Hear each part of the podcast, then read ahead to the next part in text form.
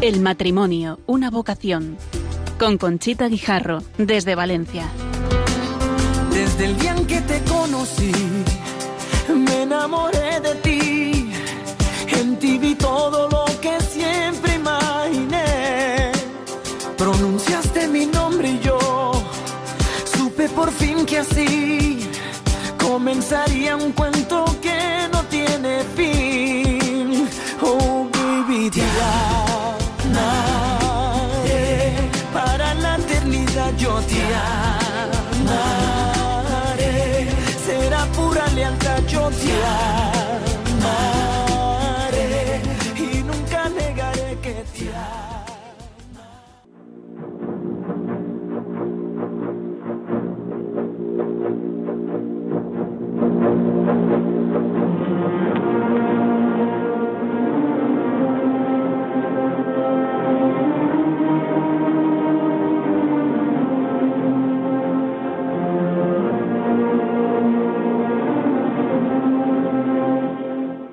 buenas noches, queridos oyentes de Radio María. Soy Conchita Guijarro. Estamos en la parroquia de San Miguel y San Sebastián para ofrecerles el programa El matrimonio una vocación que hoy hemos titulado Desde la vocación matrimonial, cómo ejercer los derechos y los deberes de los padres en la educación de los hijos. Esta es una obligación que tenemos y un derecho a la vez. Antes de empezar, nos queremos encomendar a San José, patrono de los padres, y a San Juan Pablo II, patrono de la familia, para que sepamos los invitados al programa y yo hacer llegar a sus corazones las enseñanzas de la Iglesia Católica en esta materia. El futuro de la humanidad pasa por la familia y de la educación que demos a nuestros hijos. Dependerá su futuro y el de la humanidad. El matrimonio y la familia están ordenados al bien de los esposos, a la procreación, a la educación de los hijos. Entre los miembros de la familia se establecen relaciones personales y responsabilidades primarias. Con Cristo, la familia se convierte en iglesia doméstica porque es una comunidad de fe, esperanza y amor. La familia es la célula original de la sociedad humana y precede a cualquier reconocimiento de la autoridad pública. Los principios y valores familiares constituyen el fundamento de la vida social. El hijo es un don de Dios, el don más grande dentro del matrimonio. No existe el derecho a tener hijos y sí el derecho a que sea respetado como persona desde el momento de la concepción hasta la muerte natural. En este programa vamos a tratar los deberes y los derechos de los padres a la educación de los hijos, tanto desde el prisma de la fe católica como del derecho natural y jurídico. Estos derechos están amparados en la Constitución española en el artículo 27 y en la Declaración Universal de Derechos Humanos del año 1948 y además en la Carta de los Derechos de la Familia que nos escribió el hoy San Juan Pablo II. En el preámbulo D dice, la familia, sociedad natural, existe antes de que el Estado o cualquier otra comunidad y posee unos derechos propios que le son inalienables.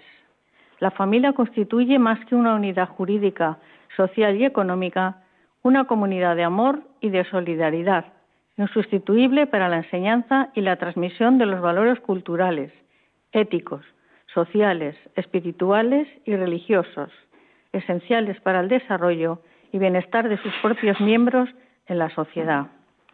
Entonces, con todos estos antecedentes, les voy a presentar a los invitados que tenemos esta noche aquí en, en, los estudios de la parroquia de San Miguel y San Sebastián, para ellos que son expertos profesionales en la materia, nos aclaren muchos puntos. Está con nosotros Vicenta Rodríguez Arroyo. Buenas noches, Vicenta. Hola, buenas noches. Bienvenida. Gracias. Ella nació en Salamanca y lo tiene a mucha honra. Desde corta edad se tuvo que ir a Madrid por trabajo de sus padres. Estudió en un colegio religioso, las Esclavas del Sagrado Corazón, y en el Instituto Isabel la Católica. Se despierta mi vocación, dice, docente en la parroquia, a través de los grupos juveniles en los que participo como monitora y como catequista. Estudia Magisterio, especialidad Ciencias Humanas en la Universidad Autónoma de Madrid. Termina la carrera y empieza a trabajar en un centro privado religioso Raimundo Lulio. En el recodo del camino, dice ella, el Señor sale a su encuentro a través de la vocación religiosa en el Instituto de las Hijas del Corazón de María, que entró en la congregación el año 1984 y empezó a estudiar teología en el seminario de la Diócesis de Madrid. Ha realizado también cursos de dirección de actividades de tiempo libre, socorrista, primeros auxilios, técnicas de trabajo en grupo, etc. En 1989 la nombran delegada de la Juventud de la Vicaría 4 de Madrid. Luego llega a Valencia como profesora en el año 1995 en el Colegio Santa María de la Congregación Hijas del Corazón de María y en el año 1996 es nombrada directora. También es elegida presidenta de FERE CECA en 2004. Inició el proceso de la unión del funcional de los titulares de centros católicos con la patronal de enseñanza concertada, educación y gestión, culminando la creación de escuelas católicas de la comunidad valenciana. En 2015 obtiene el título de Ciencias Religiosas en el Instituto de Ciencias Religiosas en Valencia a través de la Universidad Católica. Colabora con varios medios de comunicación en las secciones de educación, radio, prensa y televisión. En 2016 la nombran secretaria autonómica de las escuelas católicas de la Comunidad Valenciana, representando a las instituciones de cerca de 300 centros educativos concertados. También colabora con la Universidad Católica en diferentes cursos y en programas de formación. Como ven ustedes, es una persona muy formada y muy cualificada para hablarnos de este tema. También está con nosotros don Vicente Morro. Buenas noches, Vicente. Buenas noches, Conchita. Vicente está casado, es padre de cinco hijos y abuelo de tres nietos. Seguro que es el título que te gusta más, abuelo. exacto, exacto, tienes razón, Conchita. Es presidente de FECAPA, después nos, nos explicará qué es FECAPA y tú nos explicarás también, Vicente, lo que llevas entre manos. También Vicente es portavoz de la Mesa de, mm, por la Educación en Libertad y de la campaña Yo elijo, que es en lo que más vamos a basar el programa, una campaña que se ha llevado a cabo aquí en Valencia con muchísimo éxito por parte de los padres. Es delegado del Foro de la Familia en Valencia, todo esto a título voluntario, todo esto gracias al alma tan grande que tiene. Y, pero claro, hay que comer, ¿verdad, Vicente? Exacto. Y por eso hay que buscar un trabajo remunerado. Entonces él trabaja en una empresa del sector del transporte marítimo. Pues como ven, tenemos aquí eh, dos personas muy importantes que nos van a explicar cómo podemos defender el derecho y cumplir nuestras obligaciones como padres para educar a nuestros hijos. Yo me gustaría empezar mm, con Vicente porque él es el que de alguna manera eh, ha llevado a cabo la campaña Yo elijo. Dinos en qué consiste esta campaña. Bueno, sí, yo era el portavoz de la campaña eh, no por ser quien soy, sino precisamente por ser el representante de los padres en el grupo de organización de, de, esta, de esta actividad, ¿no? Porque mm, cuando hablamos de, de, educación estamos hablando fundamentalmente de un derecho de las familias. Eh, los titulares de los centros, los docentes, eh, están al servicio de ese derecho y, y, nos prestan una labor inmensa a las familias, pero los titulares del derecho a la educación somos, somos los padres y, y, los, y, los, y los hijos, ¿no?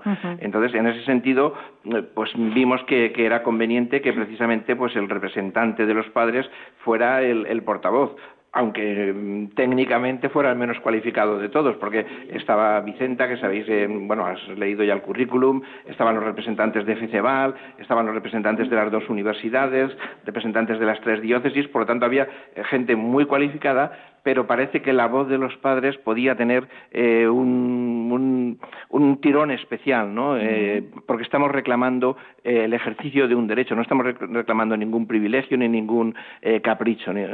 por lo tanto, en ese sentido, pues era, era, positivo que, que la, la, portavocía, digamos así, de la campaña, pues recayera precisamente en, en, un, en un padre, ¿no?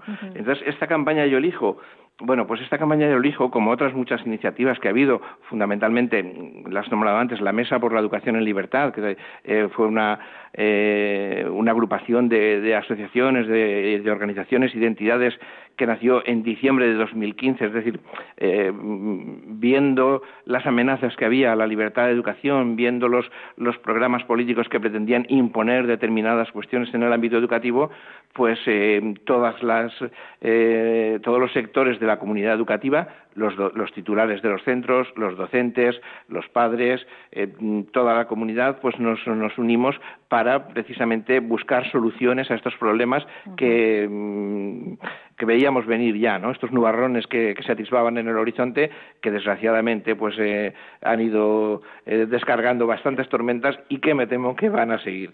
Pero bueno, en cualquier caso, eh, precisamente en la comunidad valenciana ha sido un lugar donde hemos tenido que enfrentar estas estas cuestiones y desde luego como estamos convencidos de que es un derecho y de que es algo positivo para el futuro de nuestros hijos y algo, y algo positivo para el futuro de la sociedad, pues mm. estamos dispuestos a seguir llevando adelante estas, estas campañas. Al final la campaña eh, Yo elijo era, era una campaña sobre todo de concienciación y de sensibilización. Es verdad, la Mesa por la Educación en Libertad ha hecho un trabajo muy positivo, ha hecho un trabajo, digamos, en el día a día de la trinchera, decíamos, incluso pues eh, las entidades que estamos eh, dentro de, la mesa, pues interponiendo recursos, eh, haciendo alegaciones, presentando, digamos, oponiéndonos, dando una voz distinta a la que la Administración pretendía imponer toda la sociedad y en ese sentido el trabajo de la mesa ha sido mm, francamente muy positivo. La mesa también y, escuelas católicas hemos organizado movilizaciones, o sea, ha habido todo un trabajo en favor de la libertad y ahora eh, esta campaña Yo elijo era un poco eh, una forma de, concienciar a la sociedad, de, exponer todo ese trabajo que se había hecho y de decir, oye, que queda el trabajo por delante y sobre todo fundamentándolo en, una cuestión eh, básica y es que estamos hablando de derechos fundamentales. Me ha gustado mucho cuando en la en la editorial decías eh, eh, que la familia es anterior a cualquier reconocimiento político, jurídico. Bueno, pues con la libertad de educación pasa lo mismo. Es, es, anterior, o sea, eh, la Constitución española en su artículo 27 o la Declaración Universal de Derechos Humanos en el artículo 26 y toda una larga serie de, de, normas, lo que hacen es reconocer un derecho. O sea, no crean, no otorgan, no es una dádiva, es el reconocimiento de, de un derecho. ¿no? Entonces, me ha gustado esa, esa, esa idea que has expresado porque precisamente está en el mismo clima de los derechos de, la familia ¿no? y de los derechos de los padres. ¿Cómo habéis llevado a cabo esta campaña de Yo elijo? Bueno, pues esta campaña eh, que nació, eh, nosotros hemos tenido contactos periódicos con el señor arzobispo, todos los años nos hemos reunido, él, es notorio que, está muy preocupado por los temas de, la familia, de, la defensa de la vida, de la educación, pues nos hemos reunido varias veces y eh, pues al final del año pasado, en el último trimestre, en septiembre, octubre, eh, en algunas de las reuniones vimos que, hacía falta algo más, ¿no? Entonces fue tomando cuerpo esta, esta, esta eh, voluntad y en el 31 de octubre presentamos aquí en Valencia, en el Palacio de Colomina, un manifiesto por la educación en libertad y en ese manifiesto que vinculábamos directamente, porque además estábamos en octubre, estábamos a las puertas de celebrar los 70 años de la, de la Declaración Universal de Derechos Humanos y los 40 años de la Constitución Española, el año 48 y el año 78. Entonces, tomando eh, digamos, como, base estas, estas dos eh, referencias eh, normativas o jurídicas, pues pensamos que había que lanzar esta campaña para sensibilizar a, a, la sociedad. ¿no? Y presentado ese manifiesto, al final decíamos que hacía falta eh, una movilización social, una concienciación social. Bueno, pues esta campaña que se presentó el 5 de febrero era, fruto de esa llamada final del, manifiesto en la que empezábamos a poner en práctica esa necesidad de que la sociedad entera eh, se entere de estas cuestiones. Y eso lo hemos podido comprobar eh, a lo largo de toda la campaña, los debates que hemos tenido en las redes sociales, cuando pusimos las mesas para recoger firmas en la Plaza de la Virgen, mucha gente que se acercaba oye, pues yo con eso no estoy de acuerdo, pues yo no lo veo claro. Entonces teníamos que explicarlo, teníamos que razonarlo y la verdad es que toda esta parte de, diálogo con la sociedad ha sido muy, muy positiva, ¿no? Y esta campaña se ha desarrollado tanto en la, en la eh, diócesis de Valencia como en las de Castellón, eh, Segorbe Castellón y Orihuela Alicante. O sea, las tres diócesis de la comunidad valenciana hemos trabajado unidos, las tres delegaciones de enseñanza, las escuelas católicas de, de, las, de las, tres provincias, eh, la, eh, FECEBAL, CECE, que es la otra patronal de, centros, también ha, eh, ha, estado implicada. Es decir, hemos estado implicados en toda la comunidad valenciana. Se, han organizado diversos actos en distintas poblaciones de, toda la comunidad. ¿Recogíais firmas? De las personas? Sí, eh, había dos, dos formas de, de, apoyar este manifiesto, de adherirse a este manifiesto. Una era entrando directamente en la página web, ponías yo elijo y enseguida salía, porque gracias a Dios había mucho movimiento. Incluso cuando hicimos el, lanzamiento el 5 de febrero, eh, pues durante un tiempo fuimos eso que llaman trending topic, que parece que es lo más de lo más, pues porque hubo mucho movimiento eh, en relación con esa etiqueta o ese, o ese hashtag de, yo elijo. Entonces, eh, entrando en la página web se podía firmar, se podía firmar también en los colegios, hemos hecho recogidas en los colegios, en las parroquias, en las, parroquias, en las parroquias de, la diócesis también se han recogido miles de firmas, se mandó a todas las, las parroquias de las, de, las tres provincias eh, y luego también eh, quisimos eh, hacer un fin de semana en la calle recogiendo firmas en la Plaza de la Virgen como hemos hecho tantas veces a favor de la vida y de la familia y en otras en otras actividades. Bueno, pues también queríamos que esto no se quedara solo circunscrito a, un ámbito muy específico de, o de parroquias o de colegios, sino que también la gente de la calle pues pudiera, y de hecho mucha gente se acercaba, nos preguntaba y al final decía, oye, pues sí, me, me, convence la idea, y, firmaba, otros decían, mira, no, no, yo no quiero saber nada, algún caso hubo incluso que cuando dijimos, no, es que esto está a favor de la Constitución, pues alguno dijo, no, no, si hablas de la Constitución ya no quiero saber nada. Bueno, pues eh, eh, hay que respetar. libertad y respeto. Hay que respetar, efectivamente. Yo he leído que el manifiesto este que elaborasteis eh, decía, sin educación en libertad no hay democracia.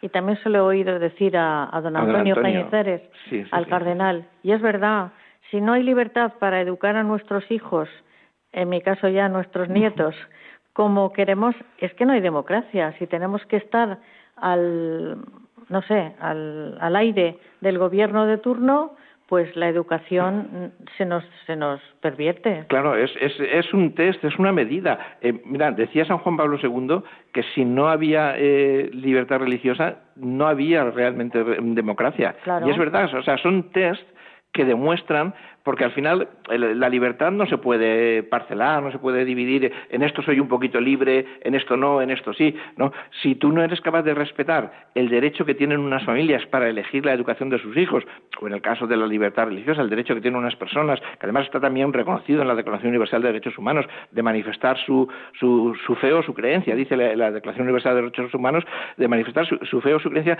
tanto en público como en privado, individual o colectivamente. O sea, todas esas cosas que dicen, no, eh, la iglesia, la sacristía, tal, el espacio público. Oiga, todo eso está reconocido en la Declaración Universal de Derechos Humanos. Pues en este sentido, digamos, oiga, si niegas la libertad de educación, estás negando todas las libertades. Y por lo tanto, sin, sin, porque además estás, mm, ¿para qué quieres negar la libertad de educación? Para generar un pensamiento único y por lo tanto estás negando la, raíz de la democracia, que es la pluralidad, la, diversidad de opiniones. Y la libertad. Muy bien, Vicenta, tú eres directora de un colegio religioso y ¿cómo vives este tema de, la libertad, de, cómo tenemos que tener derecho a elegir el centro, sea religioso, sea concertado o sea público? Pero cualquiera de los tres hay derecho a exigir una libertad. Evidentemente, porque tenemos eh, en el Estado español existe un Ministerio de Educación mm. que tiene que organizar la vida cultural y educativa de, todo el país y luego existen unos gobiernos autonómicos que tienen que procurar bueno pues que toda la educación esté ligada a los principios, como ha dicho muy bien Vicente, tanto de la Constitución como de los derechos humanos.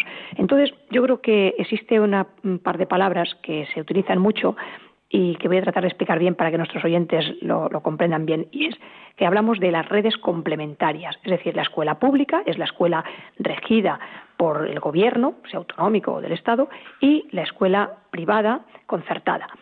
Y ambas se complementan, es decir, las familias tienen esa libertad para elegir o bien un colegio concertado, que puede ser religioso o no, y un centro público. Evidentemente, todo está pagado con nuestros impuestos, igual que se paga el salario de los profesores, las becas de comedor, los bancos de libros. Es decir, eh, el gobierno de turno, sea autonómico o de la nación, tiene que procurar que los impuestos favorezcan la educación de los niños, que las familias tengan esa pluralidad de centros para poder elegir dónde quieren que sean educados sus hijos. Y justamente la plaza en un centro público eh, cuesta 4.000 55 euros, mientras que en un concertado vale 2.716. ¿Qué quiere decir esto? Pues que evidentemente no solamente se complementan por el modelo educativo que presentan, sino también porque eh, es más barata la enseñanza concertada. Y dirán, hombre, entonces si es más barata es que es de peor calidad. No, justamente porque las entidades titulares o los donativos de familias ayudan a que ese centro concertado tenga todos los medios disponibles para atender lo mejor posible a sus alumnos. Es decir, lo que una plaza pública lo paga todo el Estado, todo el gobierno autonómico, en un centro concertado solamente contribuye a la partida de otros gastos, que se llama, o de los profesores. Por lo tanto, yo creo que siendo más barato es una, sería una malversación de, de los fondos públicos que dejaran de existir los centros concertados, puesto que a la sociedad, aparte de la pluralidad que puedan elegir, les sale también mucho más barato. Por supuesto. Y además los colegios concertados tienen una, una, no sé, los profesores de los colegios concertados siguen el ideario del colegio, que eso es también muy importante, porque cuando un padre elige un colegio lo hace por el ideario que tiene, por la forma que tiene de, de dar la enseñanza y educar en virtudes. Claro, evidentemente, entre otras cosas, cuando hablamos de la demanda social, que esa palabra suena así, lo de demanda social, es que los padres solicitan los centros concertados, precisamente, bueno, en la comunidad valenciana, pero en muchas otras comunidades igual, hay eh, ocho de cada diez eh, familias eligen un centro concertado por sus valores, por sus principios, porque muchos son antiguos alumnos y quieren que sus hijos se eduquen en los mismos principios en los que ellos eh, fueran educados, la atención personalizada de los alumnos, etcétera. ¿no? Entonces, los centros concertados tienen mucha demanda. Dicen, es que van muchas familias a los centros. Bueno, pues porque es señal de que serán buenos. No creo yo que los padres vayan a elegir un colegio que no sea bueno para sus hijos. También hay centros públicos muy buenos que también son elegidos por las familias. ¿no? Y los profesores, bueno, yo creo que la gran ventaja que tenemos en los centros concertados es que los profesores están muy comprometidos con el proyecto educativo, tienen sentido de pertenencia al colegio, se sienten miembros de esa comunidad educativa y, por supuesto, la mayoría de los profesores eh, tanto la red pública como la red concertada, son personas implicadas con sus alumnos, están continuamente en una formación mm, permanente y continua para conseguir esos programas de innovación pedagógica. Y además yo creo que es ese interés continuo de decir eh, la sociedad avanza y la educación tiene que ser cada vez mejor, por lo tanto los profesores no ponen límite a su tiempo, a su entrega y a su dedicación a los alumnos. Y eso es lo que hace grandes los colegios y lo que hace que seamos un gran servicio a la sociedad. Muy bien. Queridos oyentes, espero que les esté gustando el programa. Cuando son las nueve y veinte en la península y las ocho y veinte en las Islas Canarias, vamos a poner un pequeño corte que trata de la campaña que Radio María está haciendo para recaudar fondos para ayudar a otros países en los que queremos poner emisoras de Radio María. Y eh, nuestro, nuestro director, el padre Luis Fernando, ha cogido la frase del Evangelio, id al mundo entero. Tenemos que ayudar al mundo entero a poner emisoras de Radio María para difundir el amor que tenemos que tener a nuestra Madre la Virgen y ser apóstoles en nuestro entorno y apóstoles donde podamos abrir una emisora de Radio María. Y anunciad el Evangelio a toda la creación, dijo Jesús a sus discípulos. También hoy el Señor quiere que seamos misioneros bajo el manto de la Virgen, Reina de los Apóstoles. Radio María, que no tiene más fin que colaborar en esa misión evangelizadora, os pide en este mes de mayo un esfuerzo especial de oraciones, voluntarios y donativos. Así, la voz de Cristo podrá llegar a todos los rincones de España y de otras naciones del mundo a las que queremos llevar Radio María. Puedes informarte de cómo colaborar llamando al 91 822 8010 o entrando en nuestra página web radiomaria.es. Apóstoles y misioneros del mundo con Radio María.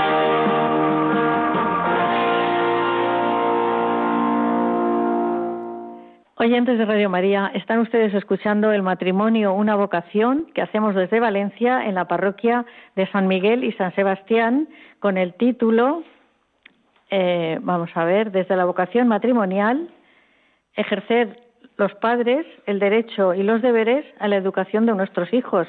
Y nos acompaña Vicenta Rodríguez y Vicente Morro. Seguimos con el programa haciéndoles preguntas y Vicente, mm, Has dicho que hemos recogido miles de firmas. ¿Aún pueden los padres eh, entrar en, en Internet y seguir firmando? ¿O vais a entregar estas firmas en algún sitio? Sí, de, a ver, bueno, antes si te parece, eh, Conchita, eh, yo quería, eh, vamos, suscribir lo que ha dicho Vicenta de, la cruz a la fecha, vamos, me, me, ha parecido mm, extraordinario y es lo que sentimos los padres. Es decir, fíjate, los políticos se examinan cada cuatro años, los centros escolares se examinan todos los años y además durante el año varias veces porque tienen las visitas de inspección, tienen las, las asociaciones de padres, los padres que van a hablar con el director, o sea, los centros escolares están en una evaluación permanente y todos los años los padres ratificamos esas elecciones y volvemos a, querer que nuestros hijos vayan a ese colegio. Eso no quiere decir que, en otro tipo de centros las cosas se hagan mal, ¿no? Simplemente quiere decir que en uso de un derecho que tenemos y de un eh, servicio que pagamos con nuestros impuestos, elegimos un determinado tipo de centro. Y por lo tanto, lo que ha dicho Vicenta me ha parecido fantástico y yo como padre, ya digo, lo suscribo absolutamente. Se puede seguir firmando, digamos que la fase eh, central de la campaña eh, ya, ha concluido, pero la, página web está abierta. la etiqueta esta yo elijo, la verdad es que mm, tiene mucho tirón y es muy llamativa y ha salido fuera de la comunidad valenciana. Luego, si tenemos tiempo, lo, lo, comentaremos también. Entonces, en la página web de Yo elijo educación se puede entrar, se puede seguir firmando. Eh, entre las firmas en papel y entre las firmas eh, online estamos ya cerca de las 35.000 firmas. es decir, ha habido una respuesta eh, social muy positiva, porque al final la gente eh, no se deja engañar, la gente eh, quiere ejercer sus derechos, quiere reclamar, y, a veces lo que hace falta pues es poner los cauces, e informar a la gente, recordarle esa, esa posibilidad que tienen de, de elegir, y por lo tanto, aunque digamos el grueso de la campaña haya concluido, pero eh, la página web está abierta y sigue recogiendo firmas. Eh, en principio no las vamos a presentar en ningún sitio porque no es, esto no es, como una iniciativa legislativa popular que tiene un trámite eh, concreto. Lo que sí que queremos y vamos a recordar en todas partes y vamos a, hacer presente es que hay muchísima gente que está reclamando el derecho a elegir la educación en libertad, algo que está reconocido, como decíamos antes, en, diversas normas, está reconocido en sentencias del Tribunal Supremo, del Tribunal Constitucional. Es decir, eh, tenemos eh, un, derecho natural, como muy bien decías tú al principio, tenemos unas normas internacionales que nos avalan, pero tenemos también un ordenamiento jurídico eh, positivo en España que reconoce ese derecho. Uno de los derechos que reconoce es precisamente el deber de neutralidad ideológica de la administración pública en los centros. Decía Vicente antes muy bien que, los profesores de los centros están implicados, tienen sentido de pertenencia, se adhieren al ideario del centro. las familias, cuando elegimos un determinado colegio, si yo voy a Salesianos o voy al colegio de Vicenta o voy a un colegio de dominicos o de dominicas, eh, eh, yo estoy pidiendo que me den eso y si no me dieran eso me estarían engañando. En cambio, cuando yo voy a un centro público, eh, pues porque es el que tengo más cerca de mi casa, porque es el que me, me, viene más cómodo cuando voy de camino al trabajo o por la razón que sea, cuando yo ejerzo esa, esa, esa elección no tengo por qué comulgar con la ideología del Estado y por lo tanto ellos tienen un deber de neutralidad ideológica. Sí, porque el otro día hablábamos, Vicenta, del tipo de, de intervenciones ideológicas que había. ¿Querías apuntar eso tú? Sí, ciertamente, claro, se va. Eh, la educación siempre todos los partidos políticos quieren llevar educación porque es una manera de conseguir mentes adoctrinadas y por eso, como decía Vicente, nosotros desde la escuela católica y la escuela concertada lo que pretendemos es hacer personas libres, personas críticas, personas que tengan un sentido en su vida. Entonces, cuando se pretende ideologizar y controlar a la persona lo que debe pensar o cómo debe actuar, pues estamos yendo en contra de lo que es realmente la persona. Es decir, nosotros estamos ahí plurales. Yo iba a apuntar, cuando estaba ahora comentando esto Vicente, que evidentemente tenemos un ideario y un ideario católico, los en el caso de los colegios concertados católicos, pero existen colegios concertados sin ideario. Pero esos colegios concertados tienen sus valores, tienen sus principios, y las familias también los eligen porque evidentemente quieren que se les eduque en esos principios y no quieren que haya una imposición, sea mm, ideológica o sea de otro tipo de, propuestas. Lingüística, por ejemplo, porque ahora está, tan de moda el tema de, valenciano, valenciano y, y muchas horas de valenciano y inglés que también, también. Pero no tanto. Bueno, lo que pasa es que yo creo que aquí los centros hemos sido prudentes, mayoritariamente, y hemos tratado de combinar, evidentemente, en nuestro caso es el valenciano, en otros oyentes que nos están escuchando, pues sea el gallego o, sea el catalán o, otros, otros eh, segundos idiomas, ¿no? Pero yo creo que el inglés es un idioma fundamental que debe compaginarse, por supuestísimo, con el castellano o con la segunda lengua oficial porque el mundo se vive en inglés, es decir, cualquier instrucción que compres cualquier aparato ya tienen las instrucciones en inglés, ¿no? Y a cualquier país que vayas, a cualquier país que vayas, exactamente. inglés. Entonces yo creo que, que no se puede menoscabar esa tercera lengua, incluso si hubiera una cuarta, eh, que en muchos centros educativos se da, porque cuantos más idiomas le propiciemos a los alumnos, más apertura, más cultura, más posibilidades de, de globalizarse en este mundo, ¿no? Por supuesto.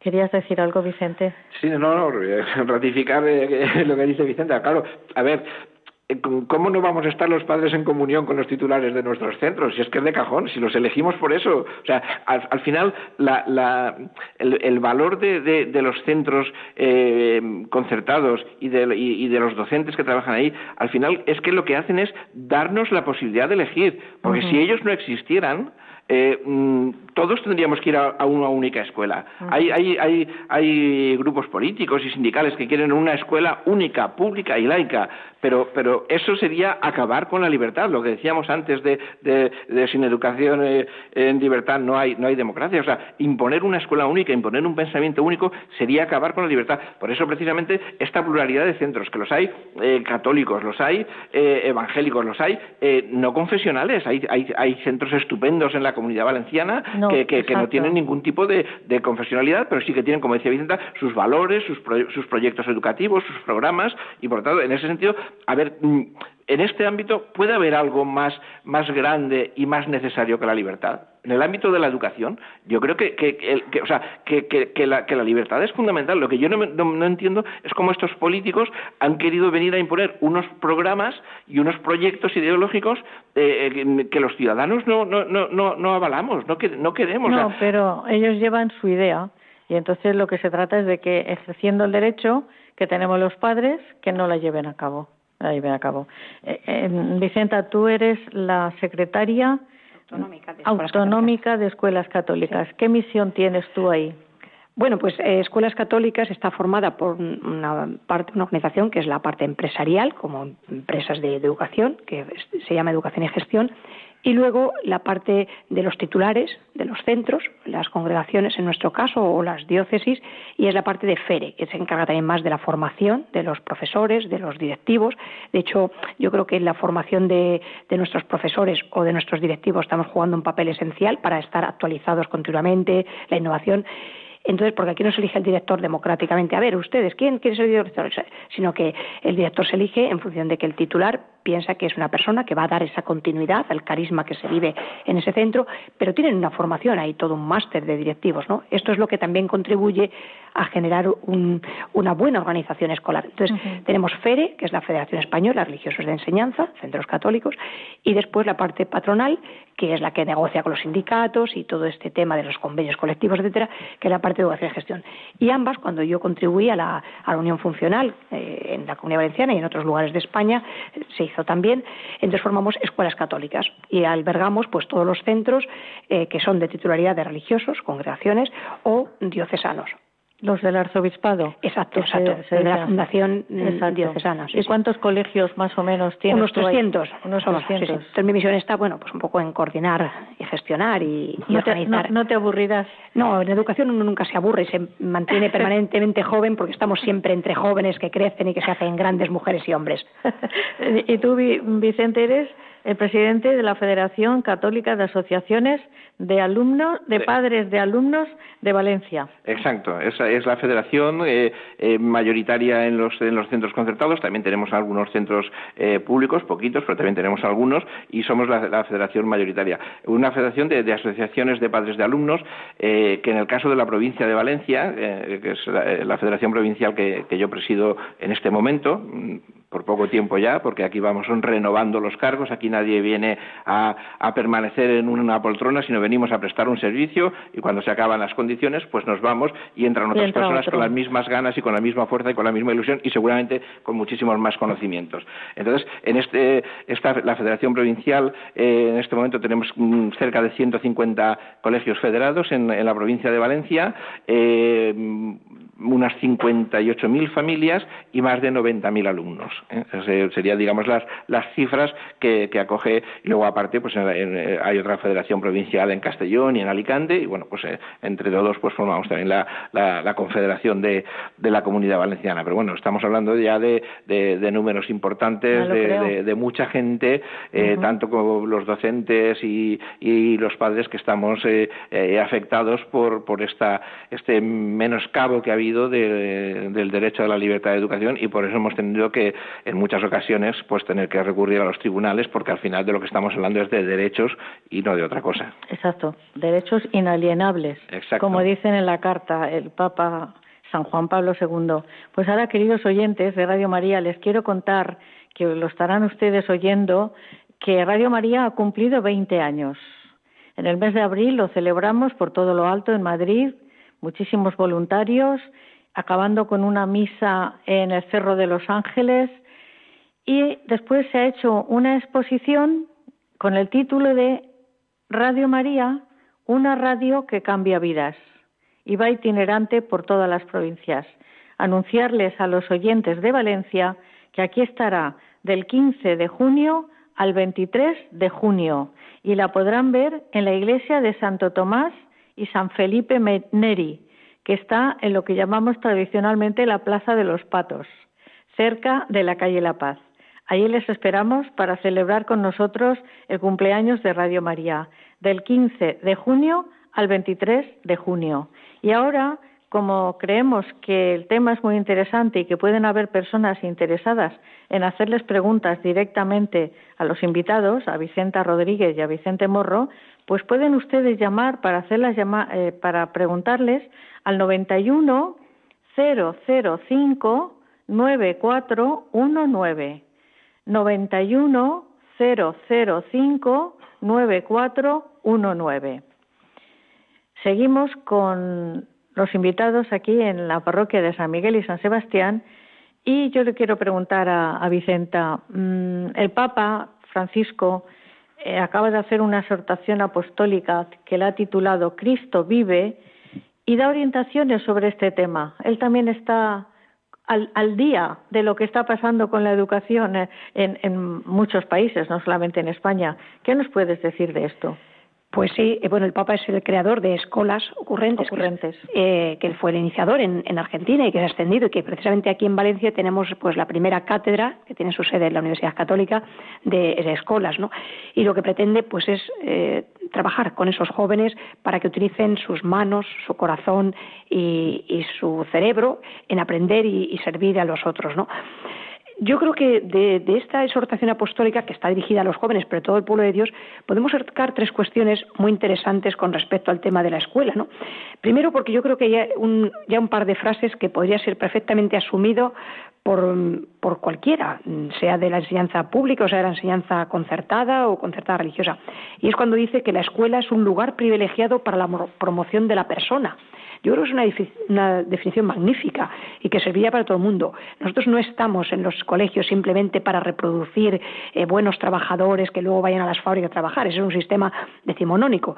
Estamos en las escuelas para promocionar a las personas, para favorecer que cada alumno y cada alumna tenga un sentido en su vida, se desarrolle como buena persona, luego ya tendrá su experiencia religiosa o no, conforme a, a su manera de vivir, a su familia, a su entorno familiar. A su entorno familiar, pero al menos esto. Entonces yo creo que eso es muy importante. Y el Papa hace también un hincapié en esa comunidad cristiana a la que dice que tienen que procurar formar a los docentes y a los dirigentes también habla de, esos centros de iniciativa social, que son los centros privados y privados concertados.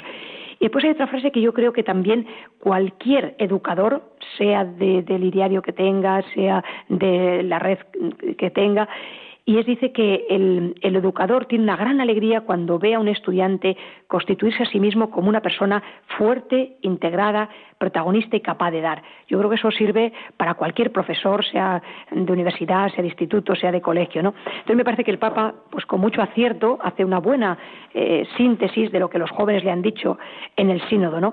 y esa escuela que nosotros pretendemos, en la que pretendemos trabajar con esos caminos de, de amor gratuito que dice el Papa que tienen que ser nuestras escuelas. Entonces yo creo que el Papa, pues, hombre, ciertamente hace relación a, la enseñanza católica, ¿no? Cuando habla de la escuela católica, que dice que sigue siendo esencial como espacio de evangelización. Yo creo que eso es importante. Muy interesante. Parece que tenemos una llamada. Buenas noches. Sí. Buenas noches. Hola. Buenas, buenas noches. Don José Luis, buenas noches. Buenas noches. Muchísimas gracias, Radio María, por el papel tan importante que hacen en la formación.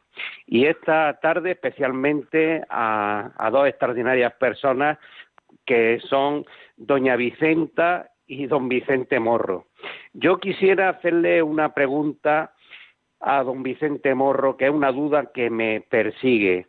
Eh, que me diga consejos para estimular a los padres que se incorporen a estas inquietudes que, nos complican la vida. Mm, ya sé que, es una pregunta difícil, pero don Vicente Morro, que tiene muchos kilómetros y mucha experiencia, espero de su sapiencia que mm, me dé alguna, alguna directrices. Muchísimas gracias. Don José Luis, eh, llama usted desde Granada, ¿verdad? Sí, efectivamente. Gracias a usted por llamar. Ahora don Vicente le va a contestar. Gracias. Bueno, pues eh, muchas gracias, eh, don José Luis, por esta, por esta pregunta.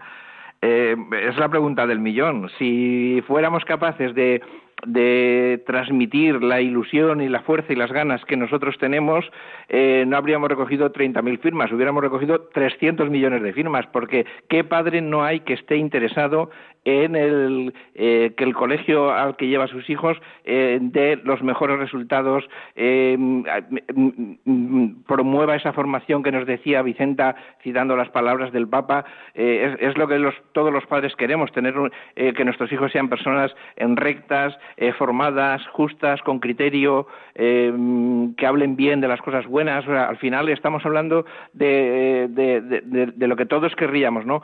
Eh, el problema es cómo, cómo, cómo movilizar a la gente, cómo convencerles, cómo, cómo invitarles a que, a que se impliquen en, en la educación de sus hijos, ¿no? Porque al final eh, estar en una asociación de padres, eh, nosotros entendemos que no es solo para reclamar eh, cosas, ni para reclamar que el colegio pues destine más dinero a los campos de deportes o a, cualquier otra cuestión. Es precisamente para pedir que, la, formación de nuestros hijos sea integral, para reclamar también, como decíamos muchas veces, el ejercicio de nuestros derechos, para tener que ir a los tribunales cuando sea necesario, para salir a la calle, para ponernos en contacto con otras familias.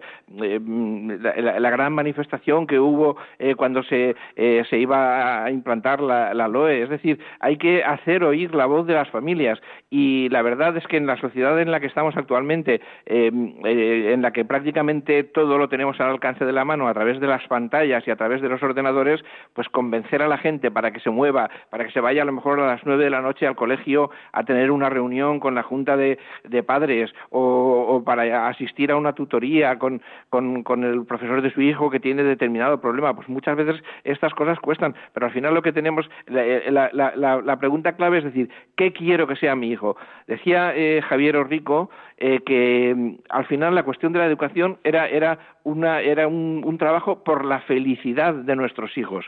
Pues nosotros eso lo, tenemos, lo tenemos muy, muy, muy interiorizado, ¿no? O sea, todo lo que hagamos por la, por la educación de nuestros hijos está contribuyendo a que puedan ser personas plenas y personas felices. Y por lo tanto, cualquier esfuerzo que hagamos, cualquier tiempo que dediquemos, va, va a valer la pena, ¿no? Entonces, en ese sentido, yo no les, yo no les diría a los padres que piensen eh, lo que pueden hacer o lo que no, o el tiempo que van a invertir, sino simplemente que piensen que están trabajando por el futuro y por la felicidad de sus hijos. Y así seguro que muchos apagan la tele y se van a las reuniones del colegio.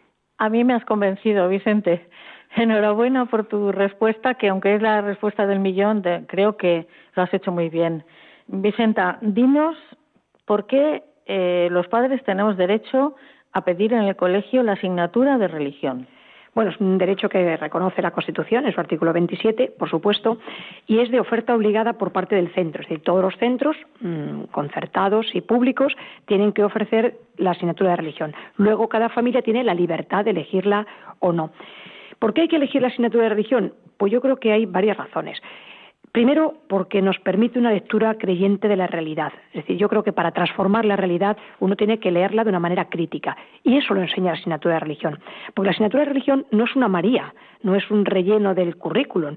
La asignatura de religión tiene rigor educativo, tiene unas programaciones, tiene un contenido y es una parte esencial de formación de los alumnos y alumnas de nuestros centros. Aparte que los profesores eh, son de religión son excelentes profesionales que han conseguido su titulación con, estudios, es decir, no es el cura de turno o la, aquí la buena mujer que viene y da, no, no, no, son excelentes profesionales y quiero felicitar a todos los profesores de religión que cada día, tanto en los centros públicos como en los centros nuestros concertados, trabajan por hacer que los alumnos comprendan que la historia, la historia de la humanidad, nace en el inicio de, las religiones, ¿no? de las grandes religiones. Otra cosa es la experiencia religiosa que cada persona tenga, porque la clase de religión no es clase de catequesis, ni clase de, de, oración, ni espiritualidad. Todo eso se da por añadidura, pero eso es para ser vivido en la familia o en la parroquia o en los grupos creyentes. La asignatura de religión, aparte que evidentemente está reconocida en la LONCE, permite esa riqueza de, la cultura. A mí me gusta muchísimo cuando vamos a algún museo y los alumnos que han cursado las asignaturas de religión saben identificar perfectamente los retablos, saben identificar perfectamente en las obras de arte los aspectos religiosos, porque no hemos de olvidar que la religión ha propiciado y favorecido el desarrollo de la cultura. Los primeros eh, monasterios y conventos que se gestaron en Europa fueron los que iniciaron las catedrales. Evidentemente. Imagínate. Entonces yo creo que que es un derecho, por supuesto, que los padres tienen a elegir la religión, pero yo creo que constituye al ser humano, que contribuye a formar buenas personas, sea en la religión católica, o sea en el Islam, sea en el judaísmo. Por eso defiendo siempre que existan unos grandes profesionales que en los centros educativos puedan impartir la asignatura de religión. En nuestro mundo tenemos una gran pluralidad religiosa y a los jóvenes hay que formarlos, el Papa lo dice, en toda esa pluralidad y amplitud. Si todo el mundo cursáramos la asignatura de religión y aprendiéramos lo bueno que tiene cada religión, en el mundo habría más tolerancia, más paz y menos injusticias y menos guerras. Sí que es verdad. Si, me permites, Conchita, yo eh, añadiría eh, a todo lo que ha dicho Vicenta, eh, me, recordaría que precisamente la asignatura de religión está recogida en, también aparte de la LONCE y en, y en las leyes puramente educativas, pero está recogida también en los acuerdos entre el Estado español y la Santa Sede, que son unos pactos internacionales y que, por lo tanto, son de obligado cumplimiento para, para la democracia española, ¿no? Y son unos pactos no como cuando quieren denigrarlos hablan del concordato, como si fuera una cosa del siglo pasado. No, no, son unos acuerdos plenamente constitucionales. Se firmaron en enero del 79, una vez ya vigente la Constitución, y se ratificaron al año siguiente. Por lo tanto, eh, toda esa propaganda que hay anti-asignatura de religión, oiga, son acuerdos internacionales y no son eh, caprichos o privilegios de la Iglesia, sino que somos los padres los que reclamamos ese derecho y, como Vicente ha dicho, nos ponen eh, al servicio a profesionales muy bien formados. Buenas noches. Parece que tenemos un oyente. Benito, don Benito. Buenas noches. Pues nada más que contar, bueno, daros gracias por, por este programa. Desde Madrid, desde Madrid, de Madrid al cielo. Bueno, pues que era contar una anécdota que resulta que yo llevaba a mi niño a un colegio concertado y de buena primera mm, se quedó sin presupuesto porque, bueno, era en la época de Felipe González. Entonces se acabó, se nos iba a quedar 1.500 niños en la puñetera calle hablando claro porque resulta que no había dinero y resulta que por aquel entonces se empezó eh, con, la, con la guerra de esa OTAN sí, OTAN no. Bueno, pues tuve la oportunidad de a través de la cadena SER y del periodista o locutor Iñaki Gabilondo de dirigirle una, una pregunta al señor eh, presidente de gobierno en aquel entonces, don Felipe González. Entonces, el señor este le expliqué, digo, mire, formo parte de, una, de un pueblo de la zona sur de Madrid donde 1.500 niños se pueden quedar sin colegio, parece ser porque no hay dinero. Y sin embargo, sí hay dinero mm, para la OTAN. OTAN sí, ¿no? Por entonces él decía OTAN sí. Bueno, pues Iñaki Gabilondo se lo habló muy claritamente. Efectivamente, señor González, digo, parece que hay dinero para armas, para armamento, y no hay dinero para educación de los niños. Dice, ¿cómo puede decir usted? El hombre se quedó como en calzoncillo porque no sabía que esta pregunta lo podía hacer alguien, por ejemplo, un padre, ¿no? Un padre cabreado porque le iban a quedar en la puñetera calle a los niños. Entonces se la repitió, ¿hay dinero para armas? Y no hay... Dice, bueno, pues no sé bueno, habría que ver, con lo que es Felipe González no sabía por dónde salir. ¿Por qué? Porque la gente no sabe de política de lo que hacen. La ley esa de, género, si lo supieran la gente, los de derecha, los de izquierda, los de arriba y los de abajo, se iban a enterar lo que es enseñarle a un niño con cinco años que son libres para elegir lo que quiere ser, hombre o mujeres. Eso es una aberración, sea de la derecha, de izquierda, y la gente no lo sabe. Entonces hay que explicárselo. muchísimas gracias por su llamada ha sido muy clarificador lo que nos ha dicho. Muchas gracias. Buenas noches. Muchas gracias. A vosotros. Vicente, ¿nos puedes hablar de la educación diferenciada? Sí, eh, vamos a ver, estamos hablando de, de, lo mismo, ¿no? Estamos hablando al final de, de derechos, o sea, eh, porque hay ese, ese, ese, desprecio que además eh, eh, en la utilización del lenguaje se ve muy claro cuando hablan eh, de, de, colegios que segregan, colegios, o sea, al final em, lo que no se aprecia, pues se intenta desprestigiar, se intenta, em, digamos, em, hablar de ello peyorativamente. La educación diferenciada es una educación, es un, es una propuesta pedagógica de éxito en multitud de países. Eh, fundamentalmente en los países anglosajones es una, una escuela con larguísima tradición y, con un éxito acreditado. Algunas de las principales mujeres de, de, mm, Estados Unidos, eh, la señora Clinton, eh, la, propia esposa de, Barack Obama, han sido alumnas de colegios de educación diferenciada. o sea, y, además Michelle Obama vino a España a hablar de la educación diferenciada eh, como promoción de, las mujeres. Entonces, lo que pasa es que aquí en España tenemos desgraciadamente un, sesgo ideológico, eh, unas anteojeras que nos hacen eh, precisamente desprestigiar aquello que no coincide con, las preferencias ideológicas de, determinados grupos o de determinados partidos. La educación diferenciada, para empezar, estamos en paralelo con lo que decíamos de la asignatura de religión. Es una cuestión de derechos, es una cuestión de que esos padres que eligen el, modelo pedagógico de educación diferenciada también pagan sus impuestos, también eh, están amparados por la Constitución. Por lo tanto, no hay por qué eh, esa, esa obcecación o esa contumacia de querer acabar con, la, educación, diferenciada, como sea. Estamos hablando de, derechos, de libertades y no estamos hablando de, de otras cuestiones. Bueno, pues estamos, yo estoy disfrutando con el programa, pero se nos está acabando el tiempo. ¿Queréis decir alguna cosa en especial para, para acabar, para poner la guinda eh, en este programa. Vicenta, tú. Pues sí, yo quisiera terminar, puesto que soy de la parte educativa, quisiera decir que mm, con una frase parafraseando un poquito al Papa en, la, en la exhortación, el Papa dice, subámonos todos a la misma canoa y entre todos busquemos un mundo mejor, bajo el impulso siempre nuevo del espíritu. Yo creo que lo que tiene que unirnos a la educación, lejos de luchas entre pública, privada, concertada o no, es que todos los educadores y las familias trabajemos juntos por erradicar el fracaso escolar, por evitar el abandono de las aulas y que todos juntos, en la misma canoa, llevemos a nuestros niños, a nuestros jóvenes, tan lejos como puedan llegar, porque el mundo espera su cambio y su transformación.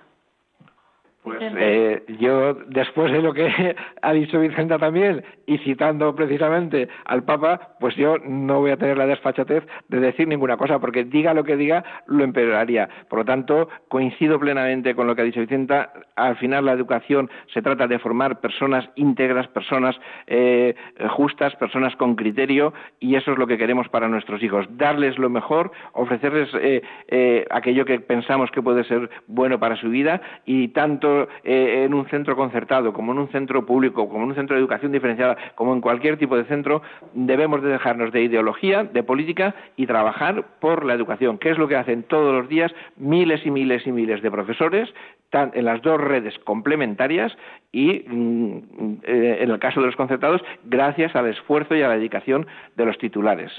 Pues yo les quiero, quiero despedir el programa con una canción para que tengan ustedes ánimo y en la canción dice, esfuérzate, no tengas miedo. Y así es como tenemos que actuar para defender la educación, la libertad de educación de nuestros hijos. Adelante, Ramón.